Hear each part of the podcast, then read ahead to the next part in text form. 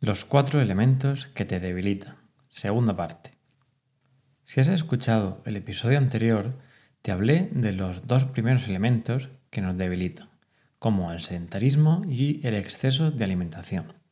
Hoy veremos los otros dos, el equilibrio térmico y el estrés crónico. Bienvenida al podcast Mucho más que mujeres Estar en forma a partir de los 40, 50, 60 o los que sean puede parecerte una tarea cada vez más difícil. Por eso, desde aquí, quiero ayudarte a conseguirlo. ¿Cómo? A través de información de calidad y rigor con claves prácticas para que puedas avanzar en tu camino hacia el éxito. Soy Nacho Ortuño, entrenador personal y online, y ayudo a mujeres como tú que quieran gozar de una salud plena, sin necesidad de hacer dietas milagro ni sufrir en el gimnasio, para que te sientas cada día más joven. Ábrete a este nuevo mundo y aprende a cuidarte disfrutando del proceso.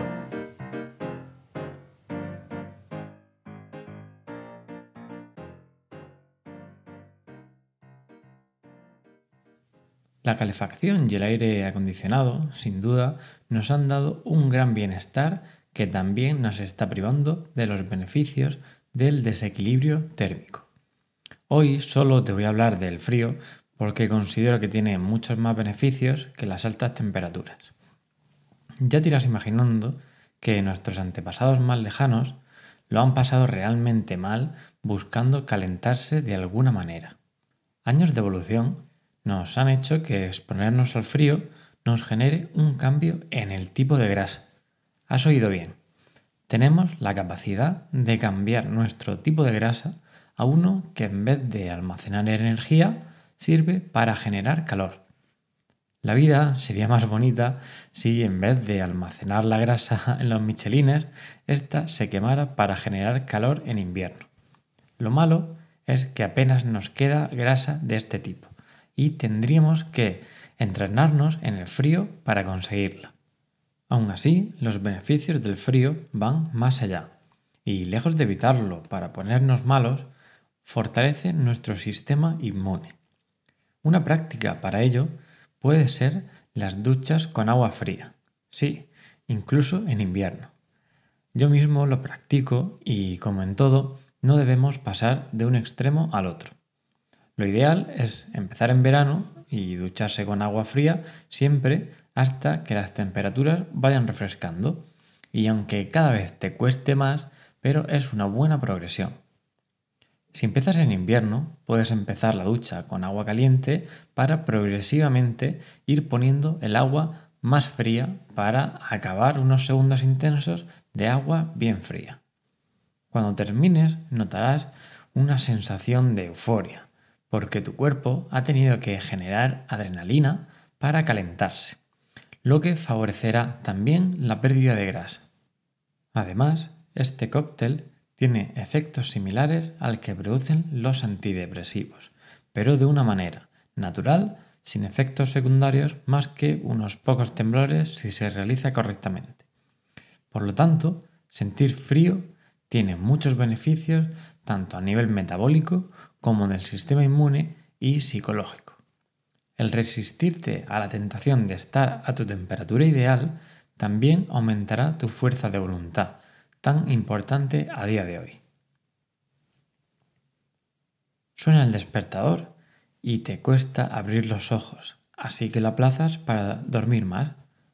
Cuando vuelve a sonar, te levantas con sobresalto porque ya sabes que vas con el tiempo justo. Desayunas rápidamente y te preparas para montarte en el coche e ir de camino al trabajo. Te toca el atasco y la hora punta junto a la conducción temeraria de toda la gente que como tú llega tarde. Empiezas una jornada laboral intensa con la que acabas fundida y vuelves a casa con el pertinente atasco de vuelta y el estrés de llegar a tiempo para comer, comprar comida de camino o hacerla, seguida de una jornada de tarde con elementos que seguramente te estresen, sin tener tiempo para ti ni tomar un respiro. Igual he exagerado un poco, pero con algunos matices ese es el día a día de mucha gente. Esto es el estrés crónico al que se enfrenta nuestra sociedad y que también nos mata. Antiguamente sentíamos ese estrés cuando algún animal quería comernos, cuando nuestra vida peligraba o teníamos que superar alguna dificultad. Un estrés puntual que resultaba beneficioso porque generaba adaptaciones interesantes en nuestro cuerpo y mente. El estrés actual no nos deja un espacio de tiempo suficiente para recuperarnos, porque el fin de semana y las vacaciones se quedarían cortas. En el extremo opuesto podemos encontrar una vida sin sobresalto alguno o estímulos que hagan a nuestra mente no tener que realizar ninguna actividad estresante.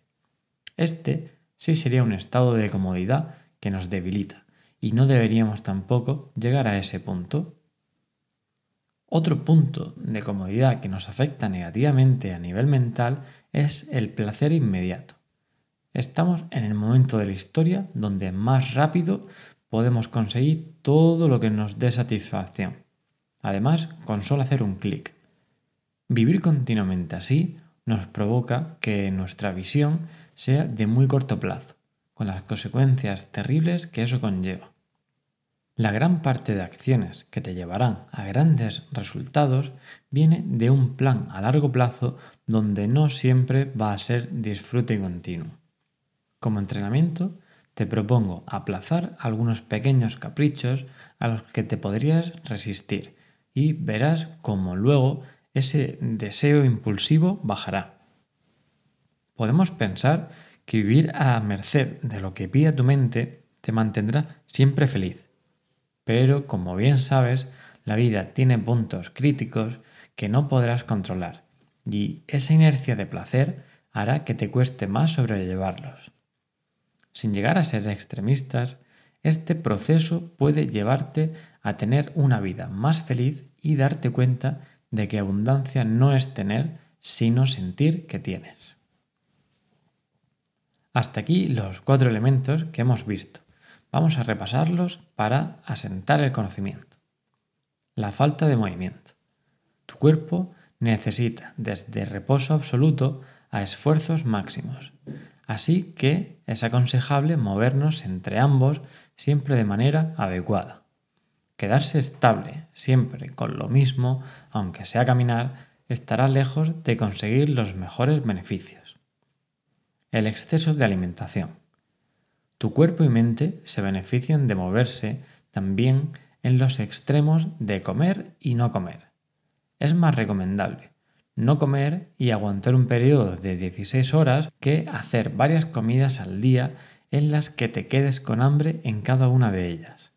Tu cuerpo también se beneficiará de periodos donde tenga que verse obligado a usar la grasa como fuente principal de energía. El equilibrio térmico. El frío no es malo y debes verlo como algo positivo para tu salud. Exponte más a menudo al frío para obtener los beneficios que la naturaleza nos da sin pedir nada a cambio. El estrés crónico. Estar continuamente estresado, como no tener nunca algún punto de estrés, son situaciones negativas que no te favorecen. Buscar continuamente satisfacer nuestras necesidades puede llevarnos a mal puerto, siendo aconsejable aplazar las gratificaciones fáciles. En todos y cada uno de ellos creo que es obvio practicarlos de, una manera coherente y responsable. A veces lo mismo que te cura puede matarte. De ahí la frase de que la diferencia entre un fármaco y un veneno está en la dosis. Recuerda el concepto de Aristóteles que te comenté en la primera parte sobre el término medio y muévete dentro de ese extremo necesario para llevar tu salud al siguiente nivel.